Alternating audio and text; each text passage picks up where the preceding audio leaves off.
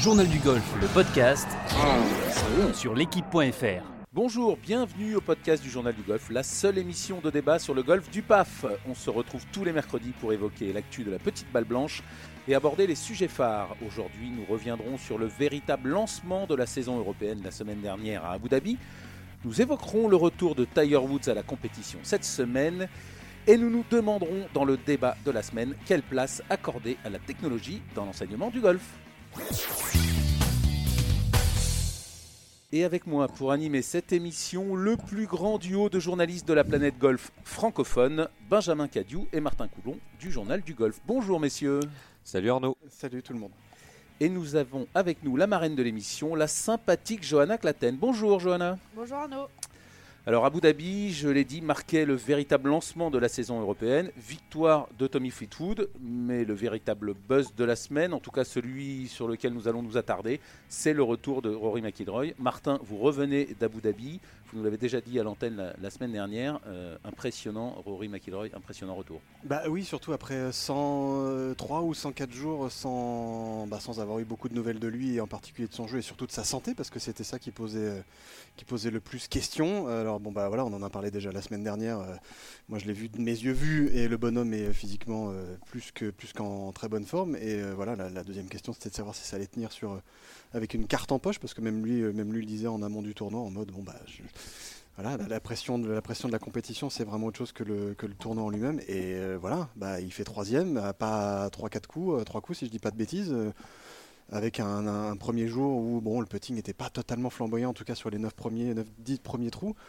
Euh, bon, bah, il prend trois bogeys dans la semaine euh, avec des stats qui sont euh, vraiment honorables. Et lui-même le disait, je crois, dimanche après son, quatrième tour. Il était presque même surpris de, la santé de son golf, de la très bonne santé de son golf après, après une telle période de, de pause. Donc vu l'année qui, l'attend et vu euh, les, attentes qu'on a euh, surtout sur lui, c'est évidemment une année de Ryder Cup et c'est un des piliers de l'équipe, ça c'est une chose, mais on l'attend toujours pour son, pour son, son Rory Slam et en particulier bah, des, avril au Masters il faut qu'il gagne le Masters hein, pour le Rory Slam. Oui, exactement, pardon. Vous avez tout à fait raison de préciser cela.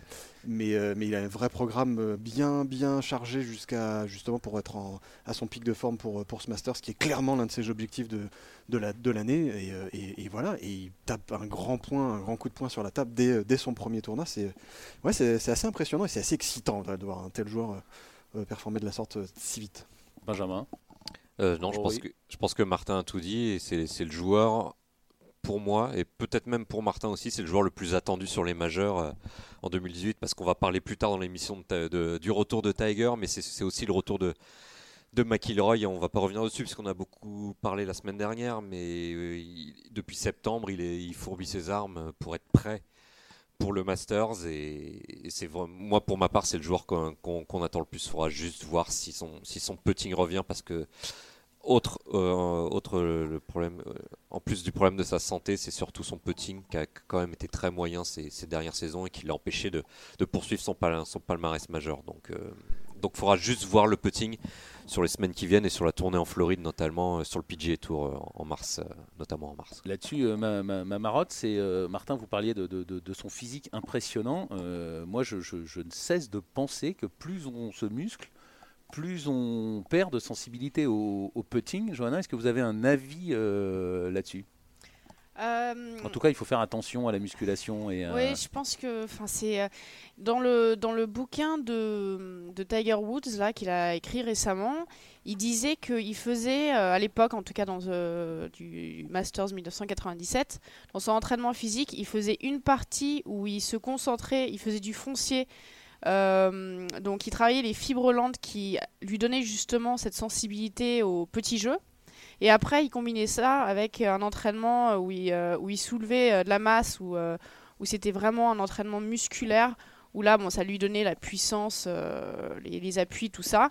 Mais il disait que c'était important de faire aussi du foncier justement pour développer ça, lui donnait, il, faisait tous les matins, il se levait à 4-5 heures du matin, il faisait, euh, il allait courir pendant une heure, une heure et quart, euh, un rythme, euh, mine de rien, assez rapide, mais euh, c'est ce qui lui donnait apparemment ça, se toucher.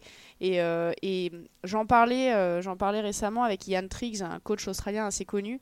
Il disait que Jason Day, une des raisons pour lesquelles il avait bataillé l'année dernière, c'est que dans son entraînement physique, il faisait que de la masse, enfin, il, avait vachement gonflé et qu'il avait perdu beaucoup en feeling. Et ça, c'est souvent un, un des risques.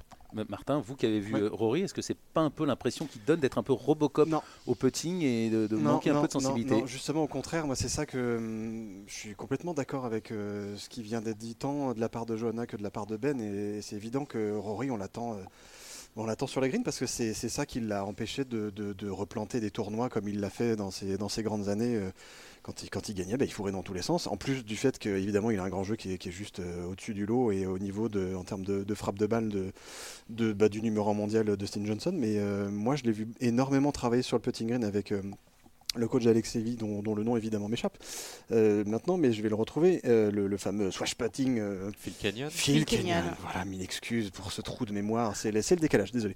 Et ouais, ça, ça, bosse beaucoup, ça bosse beaucoup, ça bosse en quantité, ça bosse en qualité, ça bosse beaucoup en feeling. Et, et je regardais justement, moi je l'ai suivi sur les 9-10 premiers trous du, premier jour, parce que j'avais quand même aussi envie de voir ce que ça donnait bah, de, de, de, visu. Et voilà, y a la vérité du terrain, c'est là qu'on voit les, les choses ou qu'on les voit euh, qu'on les voit de façon criante. Et en termes de putting, c'était pas des mauvais potes, c'est juste que bon, ça rentrait pas, parce que bah voilà, des fois ça rentre pas, c'est aussi la magie de ce sport, mais, mais globalement c'était des potes qui étaient plutôt bien, plutôt bien dosés, il y avait une bonne vitesse, il y avait une, c'était pas, c'était pas des trucs dégueulasses comme il a pu faire ces, dernières années, je dis dégueulasse avec de grands guillemets évidemment, on parle des meilleurs joueurs du monde, mais il, il voyait pas le trou.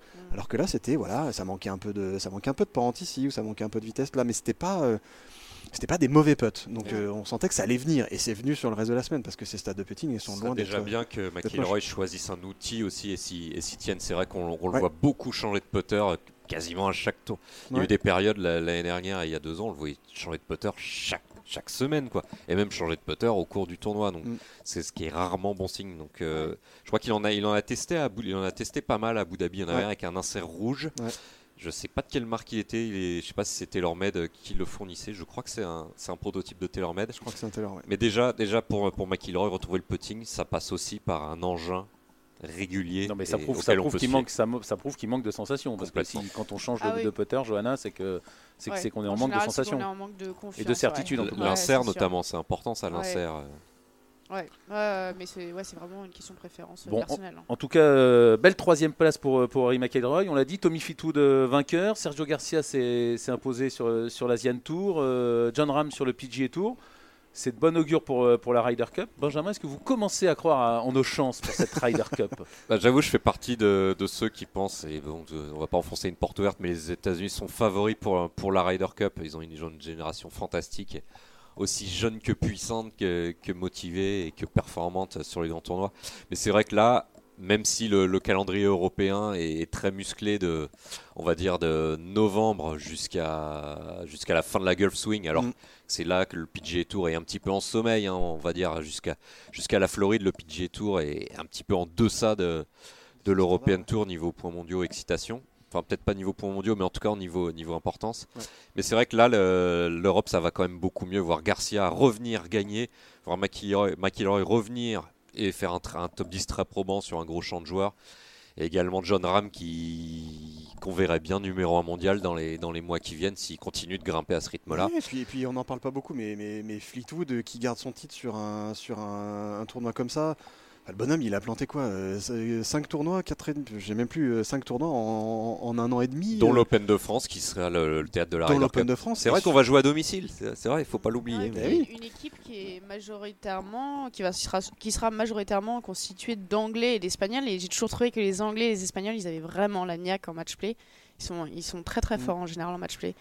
Martin, est-ce que quand même ils ne sont pas en forme un petit peu trop tôt ces, euh, c'est jamais trop tôt. européens C'est jamais trop tôt pour dire euh, les gars, attendez, oh, il va, peut-être falloir compter sur nous.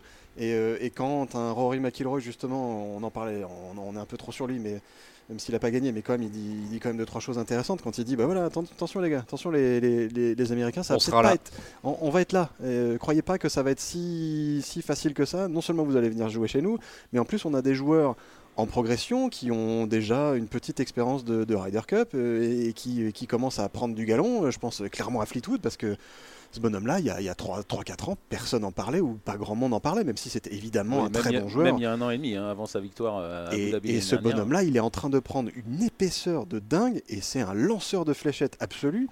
Euh, en match play, il va être, il va être redoutable parce qu'il tape euh, plutôt correctement en termes de longueur. Il peut être excessivement bien et surtout, il prend un nombre de graines en régulation qui est complètement dingue. C'est une machine, c'est une machine à match play ce bonhomme-là. Et puis il a l'agnac quoi.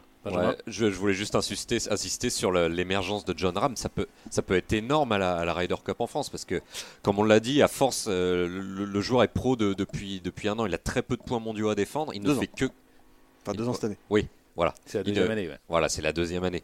Mais il, a, il, il, est susceptible de grimper encore au classement mondial. Il est troisième et deuxième, deuxième, maintenant. Deuxième, deuxième depuis, depuis hier. Encore plus, ça va vite. Il, aura une cible accrochée aux fesses, comme on dit à la Ryder Cup. Ça, ça pourra un petit peu détendre aussi euh, McIlroy, euh, des, des, des, leaders européens comme McIlroy. Et vraiment, ça peut être, ça peut être excitant façon, façon Ballesteros, il y a à une époque que vous connaissez très bien, euh, Arnaud, dans les, dans les 80s, euh, voire même avant. Les années 40. merci, euh, merci, voilà, non, non, merci mais Benjamin. Enfin, si vous commencez à être optimiste, en tout cas, ça me va.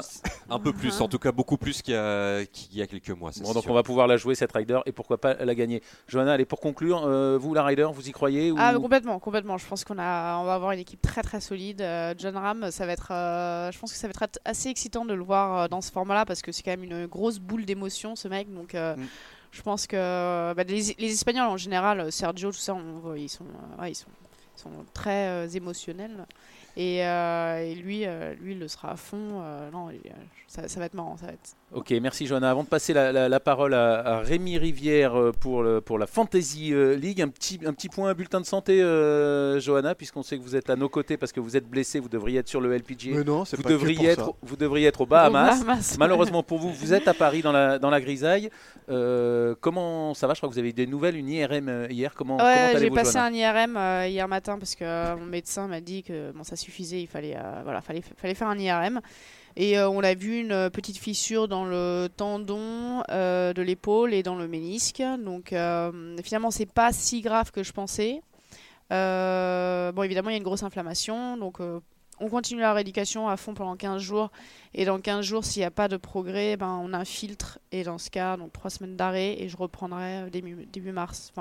En espérant que la douleur sera partie. Bon, ben, on vous souhaite de guérir vite et on vous souhaite quand même de rester assez longuement à nos côtés. En tout cas, on adore vous avoir avec nous. Grande nouveauté cette année à la rédaction du Journal du Golf, le lancement d'une Fantasy League. Autrement dit, d'un concours de pronostics avec nos fans. Chaque semaine, vous êtes plus de 300 à jouer avec nous et à parier sur les meilleurs joueurs du Tour européen. Alors, Rémi Rivière, qui mène la danse chez nos fans? Eh bien Arnaud, notre leader se nomme Thomas de Rambur pour le tournoi d'Abu Dhabi ce week-end. L'astuce était de miser sur les gros et Thomas l'a bien compris. Il avait anticipé la victoire de son capitaine Tommy Fleetwood ou encore la domination des McIlroy, Fischer et autres Peters. Une équipe de champions donc qui porte ses gains à 1,7 million. Son dauphin Mathieu Méran n'a que 30 000 euros de retard pour la petite anecdote, Arnaud, la team JDG est 119e avec 1 million de gains. Ouais, dans le, dans le paquet. on espère que ça va s'améliorer. Cette semaine, place au Dubaï pour le Desert Classic. Pas de Tiger Woods contrairement à l'an passé. On va y venir. Euh, il joue à Torrey Pines cette semaine, mais quelques grands noms, beaucoup de grands noms même cette semaine. Alors, euh, vous mettez une pièce sur qui Rémi, cette semaine? Alors, qui dit Desert Swing dit gros tournoi forcément et plein de bons joueurs. Donc, on a pris une équipe de stars. On a sélectionné le champion titre Sergio Garcia. McIlroy et Fischer qui ont cartonné le week-end dernier, troisième et deuxième, on le, on le, rappelle. Ils sont aussi dans notre équipe. On a pensé à Henrik Stenson aussi, meilleur joueur du champ avec sa 9 place mondiale. Et puis une touche belge avec Peters, passé tout près de la victoire euh, dimanche. C'est bien beau les, Belges, mais pas de joueurs français euh, dans votre sélection, ami. Et c'est ici qu'intervient Alexander Lévy Arnaud, notre dernier prono pour ce week-end. Le français sort de deux semaines pleines avec une victoire en Eurasia Cup et une septième place à Abu Dhabi. Alors c'est vrai qu'Alex n'a jamais fait mieux qu'un top 30 à Dubaï, mais avec cette histoire de rider en France, on sent le Varrois remonter à, bloc. Pardon, alors pourquoi pas? Eh ben, en tout cas, on lui souhaite euh, plein de bons résultats à nouveau cette semaine à Alexander Levy, qui a un peu euh, craqué malheureusement le, samedi, qui n'a pas pu se mêler à la lutte euh, pour la victoire. On verra si cette semaine, il peut encore progresser de quelques places au classement. D'ailleurs, il a progressé au, classement mondial. on n'a pas du tout parlé. bonne semaine pour, pour Alex Levy quand même. Super semaine. Super semaine, semaine, semaine complète, semaine complète à tous les niveaux parce que parce que bah, c'était sa rentrée, on va dire, sa vraie rentrée après euh, cette Eurasia Cup évidemment qui était un espèce de tournoi bonus et surtout une espèce de de vraie grosse motivation supplémentaire pour lui pour lui faire comprendre que bah oui mon gars t'as ta place euh, parmi euh, les meilleurs Européens et oui évidemment Thomas Bjorn t'as dans le viseur pour pour cette histoire de de, de, de Ryder Cup qui nous arrive qui nous arrive en, en septembre. Et, euh, et c'est pas évident euh, de, de, répondre présent quand on a pas mal d'attentes comme ça, parce que évidemment euh, Alex est le numéro 1 tricolore depuis, depuis maintenant un peu plus d'un an, et, et, il tient la baraque. il tient la baraque. Le, El Toro, comme on aime à le surnommer, c'est son surnom tout court. Euh, et, moi, j'ai passé beaucoup de temps avec lui euh, la semaine dernière, parce que pour rien vous cacher, on a, on a fait un très joli shooting avec lui pour une prochaine couverture de Journal du Golf. Et, euh, on a beaucoup discuté, et, et, je le trouve très, très humble et très serein par rapport à cette opportunité que, que Thomas Byrne lui a, lui a, lui a offerte. Et pour lui, c'est pas, euh, c'est pas, pas gagné du tout d'avance euh, le fait qu'un Français, et en particulier lui, soit euh, présent dans l'équipe européenne de Ryder Cup parce qu'il qu'il y a beaucoup de cadres incontestés, voire incontestables, et il y a très peu de places disponibles. il faudrait être dans les 50 premiers mondiaux, voire dans les, voire dans les, dans les 40, et il n'y est pas encore. Hein, il est pas encore. Hein. Minimum, et donc voilà, il sait qu'il y a énormément de travail, et très franchement, je l'ai vu bosser comme un chien en particulier sur son putting, en particulier évidemment avec Phil Canyon, donc ça y est, je me souviens de son prénom, euh, qui est désormais son coach à plein temps, et ça c'est un très très bon signe aussi pour lui, et on l'a vu euh, toute la semaine, et en particulier le dimanche dans une journée euh, très vantée. C'était pas évident de, scorer, et, il, a, il, a, il, a, il, a, plutôt très bien puté, en particulier sur, cette gestion vitesse-pente qui est, qui est, le nerf de la guerre au putting, et, ça commence à venir, donc ça c'est vraiment bien, c'est vraiment bien pour Alex. Benjamin, un mot sur Alex Lévy et ou la performance des Français? Euh, top 10, c'est très bien. C'est très vous en parliez la semaine dernière, il manque de top 10 sur les gros tournois. Voilà, donc c'est une première étape, mais il va falloir évidemment. Euh, il y a du chemin. encore plus gros, encore plus lourd. Essayer pourquoi pas d'aller arracher une place au Masters, une, mmh. une, victoire sur, sur la Desert Swing. Il reste, il reste deux tournois de la Desert Swing, euh, pourrait, pourrait suffire à intégrer le top 50 mondial et jouer le Masters.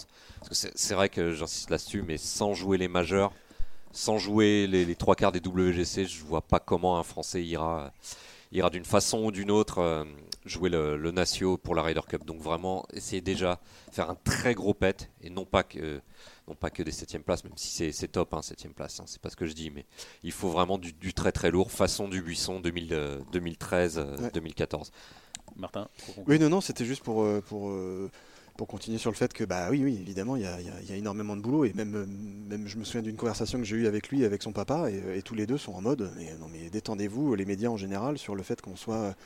Qu'on ait, ait, cette place plus ou moins actée en Ryder Cup, c'est pas du tout le cas et on sera jamais pris parce qu'on est français. Il va falloir vraiment montrer, montrer l'écrou et, ils sont conscients. Enfin, en tout cas, Alex est très, très, très, très, très conscient du chemin qui reste à parcourir. Y a des énormes performances qu'il a qu'il a encore à mettre dans la ceinture. Ça, c'est une évidence.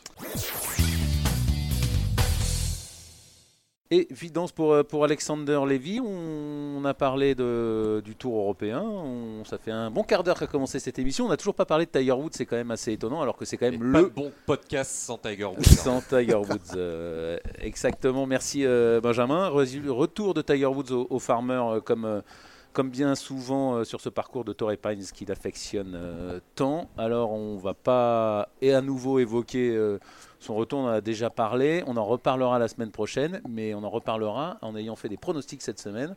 Alors, Martin, Tiger Woods, cette semaine, il fait quoi pour son retour euh, sur le PGA Tour? Alors je vais enfoncer une énorme porte ouverte ou alors je vais tous vous choquer. Moi j'ai l'impression qu'il va rater le cut. Euh... Cut raté pour Martin. Cut raté, ou alors je, je, bon, marqué dans le. Bon, je peux, je peux argumenter éventuellement, mais euh, ouais, je sais pas, je le, je le sens, je le, évidemment, évidemment, on a vu ce, tournoi aux Bahamas. Évidemment, on a vu un swing beaucoup plus huilé. Évidemment, on voit un bonhomme qui, qui, euh, physiquement est là. Et... Mais c'est comme pour McIlroy pour d'autres raisons, mais euh, toujours cette pression de la carte dans la poche. Quoi. Euh, et, le bonhomme, ça fait un bout de temps qu'il n'est pas venu sur une vraie épreuve. Et je sais pas, même si c'est Torrey Pines, même si c'est Tiger, même si c'est. Voilà, je, voilà je, pourquoi pas Je parie sur un cut raté, c'est vilain. Hein. Benjamin Ouais, c'est pas bête du tout, parce que de toute façon, Tiger Woods, c'est toujours la même chose quand il revient, il demande du temps. Généralement, ça vient après un petit cut raté et tout. On a beau parler du meilleur joueur de l'histoire euh, du golf, ça reste un être humain qui, s'est fait une fois encore fusionner deux vertèbres. Mm. Je ne sais pas si on se rend compte.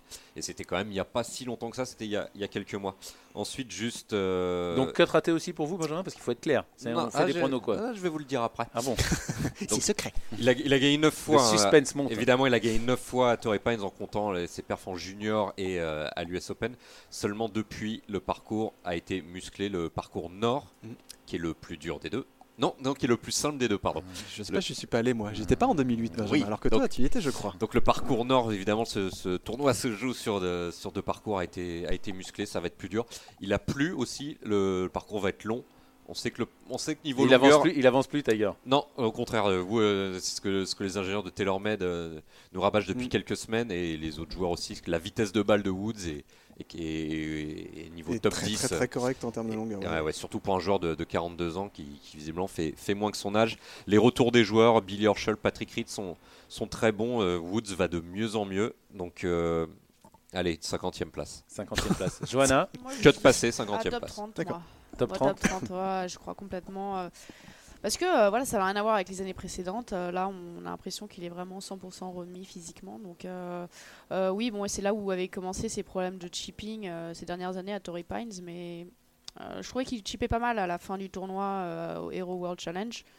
Et je pense que voilà, il sait que, que c'est ce qu'il devait bosser pendant cet hiver. à mon avis, il l'a bossé c'est quand même un mec qui, qui, à la base était un très très bon chipper, un très bon putter. Donc euh, moi, je, moi je dis top 30. Top 30. Allez, moi je vais faire le, meilleur, euh, le meilleur, en tout cas le, meilleur résultat, pas le meilleur pronostic. Je vais dire euh, top 20 et puis et pourquoi pas rêver un top 10. Et là, là je pense que là, c'est osé là. là, ça va, ça va s'enflammer dans, tout, dans, dans, tous les sens ce week-end et, la semaine prochaine si Tiger fait un top 10 sur le PG Tour. Allez, mais moi je vais dire top 20 pour, pour, pour essayer d'être calme pour une fois. Voilà, et pas, et pas, et pas en faire trop. Allez, Johanna, on continue avec vous et votre euh, désormais célèbre chronique. Après les tenues des joueuses, vous vous attaquez à un sujet tout aussi polémique cette semaine avec une comparaison des résultats hommes-femmes pour les Asiatiques. Oui, euh, alors donc euh, bah, après 4 années passées sur le LPGA, je confirme que dans l'ensemble, les Asiatiques travaillent plus dur que les autres. Mais en vérité, la différence au niveau pro, elle n'est pas aussi frappante qu'au niveau amateur. Il suffit de suivre les championnats du monde par équipe amateur, qui sont à presque à chaque fois remporté assez aisément par la Corée du Sud. Je me souviens d'une année où, suite euh, à une mauvaise première journée, les joueuses coréennes avaient été privées de dîner. Ce à quoi elles avaient répondu en écrasant le reste du champ sur les trois derniers tours. Alors pourquoi une telle précocité chez les jeunes joueuses asiatiques? Il suffit de regarder les gamines dans son club de golf. À moins d'avoir un parent constamment derrière elles, j'en vois pas souvent qui bossent sérieusement pendant plusieurs heures, surtout dans des conditions hivernales. Alors que pendant ce temps-là, dans les pays asiatiques, on voit des gamines s'entraîner sans relâche du matin au soir. Il faut savoir que dans ces pays-là, le golf est un véritable ascenseur social pour les parents, qui, sacrifient presque tout pour la réussite de leur fille. Aiki Kim, qui a gagné le British Open avec Axel Bétan l'année dernière, m'a quand même raconté que plus jeune, il lui arrivait de taper des balles pieds nus dans la neige pendant des heures, tout ça devant son père qui ne la lâchait pas du regard. Chez les garçons, c'est une autre histoire les jeunes joueurs asiatiques sont entraînés d'une manière tout aussi intensive, mais la réalité est que les garçons, s'ils sont passionnés par le golf, n'ont pas besoin d'être poussés euh, à travailler. Dans mon club, j'en vois plein des gamins de 10 à 15 ans qui s'entraînent comme des dingues toute la journée, qu'ils fassent beau ou mauvais. Et pourtant, les parents ne sont pas là pour les surveiller. Je me souviens de Mike Lorenzo quand on avait 13 ans, qui pouvait passer des heures et des heures sur un chipping green à s'abuser comme un fou Victor Dubuisson, au même âge, avait la même fougue. Personne n'était là pour lui demander de passer ses journées au golf, et pourtant il le, faisait de son plein gré. Il n'est juste pas naturel pour une fille de cet âge de passer sa journée à s'entraîner. Elles ont en général d'autres intérêts. Et comme ce n'est pas dans la mentalité européenne ou américaine de tout lâcher pour suivre à plein temps son enfant, j'ai bien peur que cette dominance asiatique ne perdure. Merci euh, Johanna. Et vous, euh, est-ce que vous aviez besoin de, vos parents pour vous, pour vous pousser ou non, vous, non, étiez, non. vous étiez comme, comme Lorenzo ou vous étiez comme les... J'étais pas du tout comme Lorenzo parce que étant plus jeune, je ne comptais jamais passer pro. Donc euh, je m'entraînais pas sérieusement du tout. C'était que quand que avec l'école du golf quand on me poussait, mais je n'avais pas du tout cet intérêt. Mais le jour où j'ai décidé à 26-27 ans que finalement c'était ce que je voulais faire, eh ben là je pouvais passer euh, mes journées du matin au soir. Je me levais à 5 heures euh, pour aller m'entraîner physiquement. Je, passais mes journées au golf parce que c'était un choix personnel. Et c'était vraiment, voilà, j'avais besoin de personne pour me pousser. Et c'est vrai que ouais, nous, les filles, si on ne met pas un coup de bâton à cet âge-là, il n'y en a pas beaucoup, j'en vois pas beaucoup. Benjamin Oui, c'est marrant que Johanna parle de, de coups de bâton, puisque c'est ça, ça, vaut aussi chez, chez les messieurs cet été. J'ai j'ai joué, euh, il y a un été, j'avais joué en Grand Prix avec un, jeune joueur d'origine coréenne, français mais d'origine coréenne, avec un papa coréen, joueur du, Paris Country Club, et son papa me disait, bah, s'il prend trop de trois putts, s'il jette ses clubs, je lui mets des coups. Tout simplement, je, je le frappe. Et c'est, ça paraissait complètement normal dans sa bouche. Enfin, à la fin du tour, ce qui s'est passé, c'est que le, jeune joueur, il est parti sur le golf d'à côté faire des heures et des heures de putting et le lendemain on l'a revu, on refaire le même score de 82 et quelques. Et... Mais bon, c'est aussi c'est un petit peu le risque de cette, euh, de cette éducation à la dure, c'est que ça peut vite lasser les ah bah jeunes. Oui, mais la, la, la, plupart des Coréennes à 28-29 ans, elles prennent leur retraite parce qu'elles sont en plein burn-out. Sont rincées, elles, sont, sont, elles sont rincées quoi. Mais il y a, y a, une culture de la, y a une culture à la dure, l'éducation à la dure, et voir à, frapper, à frapper les jeunes hein, au sens propre qui. Non mais bon déjà évidemment frapper c'est pas bien d'empêcher son enfant de, de, jeter des clubs. Euh, bon pourquoi pas euh, en frappant encore une fois c'est pas bien. Mais euh, pour les trois potes en revanche je pense que vous pouvez taper qui vous voulez c'est pas en tapant quelqu'un vous allez l'empêcher de faire des trois potes ça c'est clair. Même, voilà, en, mais... même, en lui criant dessus. Hein. je pense que plus vous allez crier plus vous allez plus il va faire des trois. C'est commun aux hommes et aux femmes cette éducation un peu asiatique. Martin sur le. j'en avais j'en avais pas mal, J'en avais pas mal parlé à, à Karine il y a deux ans à Lévian Masters, bah, Masters, ou pardon, Lévian Championship. Je vais me faire tuer. Euh, et ce qui était, ce qui était vraiment frappant, et tu l'as bien, tu l'as très bien dit, Johanna, c'est ce côté ascenseur social, euh, surtout pour les, les, jeunes filles euh, en Corée. Et, et, en fait, c'est ce qui est fou, c'est ce côté, on passe pro très très très très très très très jeune. Il y a des gamines à 12 ans, elles passent pro, elles, sont déjà, elles font déjà leurs armes sur les circuits satellites asiatiques qui sont ultra concurrentiels, en, tout, en particulier chez les nanas et elles débarquent sur le LPGA, elles ont 15-16 ans euh, et, elles, vous font, euh, elles vous font mal, quoi. Elles font mal à tout le monde parce que, parce que, parce que oui, parce qu'elles ont cette éducation-là, parce que oui, cette culture du, travail, mais c'est presque, j'ai envie de dire, euh, si tu travailles pas, bah, bah t'as rien. Donc c'est un, peu, un peu ça. Et moi, c'est ça que j'aimerais quelquefois voir. J'élargis un peu le débat, mais chez, chez nos amateurs, que ce soit nos amateurs français en particulier, c'est ce côté bah, elles ont faim, quoi. Elles ont vraiment faim. Et celles, celles, ou ceux qui ont envie de passer pro et qui se disent, tiens, je vais faire de, de, mon métier euh, bah, golfeur ou golfeuse pro. Elles y vont, quoi. Elles y vont, ou ils y vont vraiment. Et c'est ce côté, bah, si, si je fais pas ça, j'ai rien j'ai rien. Donc euh, bah, c'est un peu euh, c'est un peu marche ou crève, j'ai envie de dire. Et, euh, et, et, la plupart du temps, celles qu'on voit, c'est elles ont marché, mais il y en a combien sur le carreau derrière tu vois? C'est, Moi, c'est ça qui m'a toujours un peu inquiété dans ce genre de dans ce genre de politique sportive et un peu de politique sociale, parce que c'est c'est un peu quelque part ça. En, en, Corée du Sud, en particulier sur le golf, c'est c'est la loi du nombre. Hein. On, en, on, en, laisse des, des, des, dizaines, voire des centaines sur le carreau et des, des, filles et des petites nénettes complètement brisées. Et bon, après, c'est sûr que ça fait des Ikekim et des et tout un tas de joueuses exceptionnelles euh, qui, gagnent des milliards, euh, des milliards de tournois dans tous les sens et qui dominent sur l'LPG, mais à quel, prix, À quel prix mm. Johanna, pour conclure, d'une phrase Non, mais je suis tout à fait d'accord avec Martin. D'accord, bah, allons prendre un petit café. Alors. Voilà. Eh bien, nous allons conclure cette émission avec euh, notre dernier sujet, notre fameuse polémique du lundi avec son inventeur Rémi Bedu. Bonjour Rémi. Bonjour, bonjour à tous. Rémi, vous êtes pro à Montgriffon avec une des académies de putting les plus réputées de France. Et cette semaine, sur votre page Facebook, vous avez décidé d'aborder la place de la technologie dans l'enseignement. Et pour cela, nous avons avec nous un des internautes de votre page Facebook, Laurent Gambi-Razio. Bonjour Laurent. Bonjour, bonjour à tous. Alors euh, Rémi, euh, pourquoi, pourquoi cette polémique? Qu'est-ce qui, qui, vous a donné l'envie d'aborder ce sujet?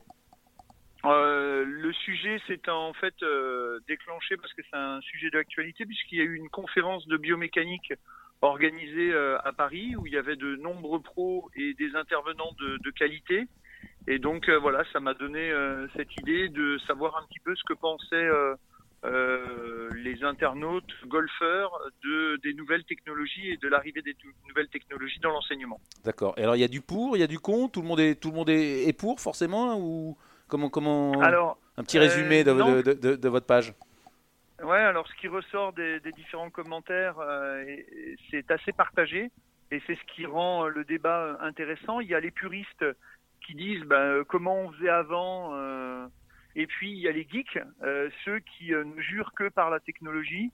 Et puis bah, Arnaud, on se, on se, connaît bien. Moi, je suis plutôt un modéré entre guillemets. Et je pense que les outils modernes permettent des, des, analyses et des diagnostics précis mais il ne faut pas en devenir euh, prisonnier. Il ne faut pas devenir prisonnier des, machines. on, va donner la, parole à notre internaute. Alors, euh, Laurent, quel est votre avis, vous, sur, le, sur la technologie et l'enseignement? Ben, moi, je trouve que la technologie, ça, pour moi, ça me permet d'avoir des données objectives, euh, donc bien chiffrées, et ce qui me permet de, bah, valider des choix que l'on fait avec le pro et, et, de suivre je dirais, toute l'évolution euh, euh, et la progression, et, vraiment avoir ces données chiffrées. Et on peut se reposer là-dessus. Euh, moi, c'est ce que j'aime bien dans, la technologie. Vous avez quel, vous avez quel niveau et, vous en servez, vous servez de, de, quels outils ou votre pro se sert de quels outils, Laurent? Donc moi j'ai un niveau 8, mais j'ai viens de débuter. Hein. ah bah 8 en débutant, bah, bah, bravo, vous nous direz quoi Il y a 6 ans, voilà. voilà. Et, euh, et donc, bah, quels outils utilise votre pro? Avec le, pro utilise euh, Trackman. D'accord. Et euh, Lab. Ah oui, d'accord. Et c'est qui votre pro? Parce qu'il il est assez bon celui-là. Donc, ouais, il, est, il est pas mal. Euh, c'est Rémi. C'est Rémi, euh, c'est Rémi. Ouais, d'accord, c'est trop facile. Rémi, vous êtes à l'amende. On veut plus vous avoir sur cette antenne. Johanna, vous y étiez à cette conférence de, de, de biomécanique.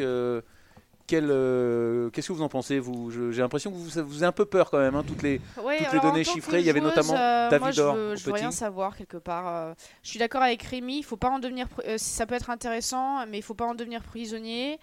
Ma coach y était avec moi. Elle, elle, m'avait dit depuis un moment qu'elle comptait y aller. Donnez le nom de votre coach. Florence, Florence Rossari Le Jacques. Euh, et, voilà, ça l'intéresse et ça, peut l'aider euh, dans son enseignement euh, global et, pour moi. Et après, elle va, me synthétiser tout ça et me traduire ça d'une manière beaucoup plus simple. mais c'est vrai que, enfin, moi je trouve que c'est un peu too much de temps en temps. Euh, je trouve que ça, ça, enlève un peu le côté fun du golf. Faut pas oublier que c'est un sport. Euh, un jeu. Faut jouer à un jeu. Faut voilà, faut jouer avec un peu de feeling. Et je trouve que ça tue un peu tout ça. Et, euh, et voilà, moi, moi, j'écoutais ça un peu que d'une oreille parce que parce que, enfin, moi, je peux pas m'amuser en pensant comme ça. C'est pas possible. Et, moi, plus je m'amuse, mieux je joue. Benjamin, vous voulez réagir? Non, ça me faisait penser à quelque chose. Ça me faisait penser à un autre débat dans un autre sport que qu'on aime tous, quasiment tous euh, autour de cette table au niveau du, football et l'ajout de la vidéo au niveau de l'arbitrage, Arnaud, ça vous fait pas penser un petit peu à ça? Ah bah non quand même parce que euh, pas, pas, tout à fait la même chose. C'est pas fait pour progresser la vidéo, c'est fait pour améliorer peut-être la qualité la qualité du jeu, mais c'est pas pour améliorer le, joueur. Là, c'est pour améliorer le. Ça fait ça ferait progresser l'honnêteté l'honnêteté de l'arbitrage.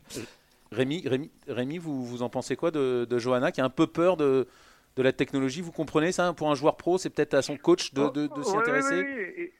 oui, bien sûr, et euh, bah, je, je, connais bien euh, Johanna et on en a déjà parlé euh, lors de l'Evian Championship de, de, de, ça. moi, j'ai retenu deux mots de, de Johanna, c'est traduire et simplifier. Et en effet, le, rôle du, le rôle du pro et la qualité du pro euh, vont devenir essentiels avec l'utilisation des nouvelles technologies parce que le pro doit être formé pour justement traduire les données de façon le plus simple possible euh, à son élève, quel que soit le niveau de l'élève. Attention, euh, que ce soit un élève amateur en club ou un professionnel. L'amateur ou le, le, joueur, il est là pour jouer et l'enseignant, il est là pour enseigner. Donc chacun son, chacun son job. Et je pense que Johanna, euh, si tu euh, et je connais bien euh, comment Florence ta coach, elle va réussir à te traduire et toi tu n'auras plus qu'à jouer.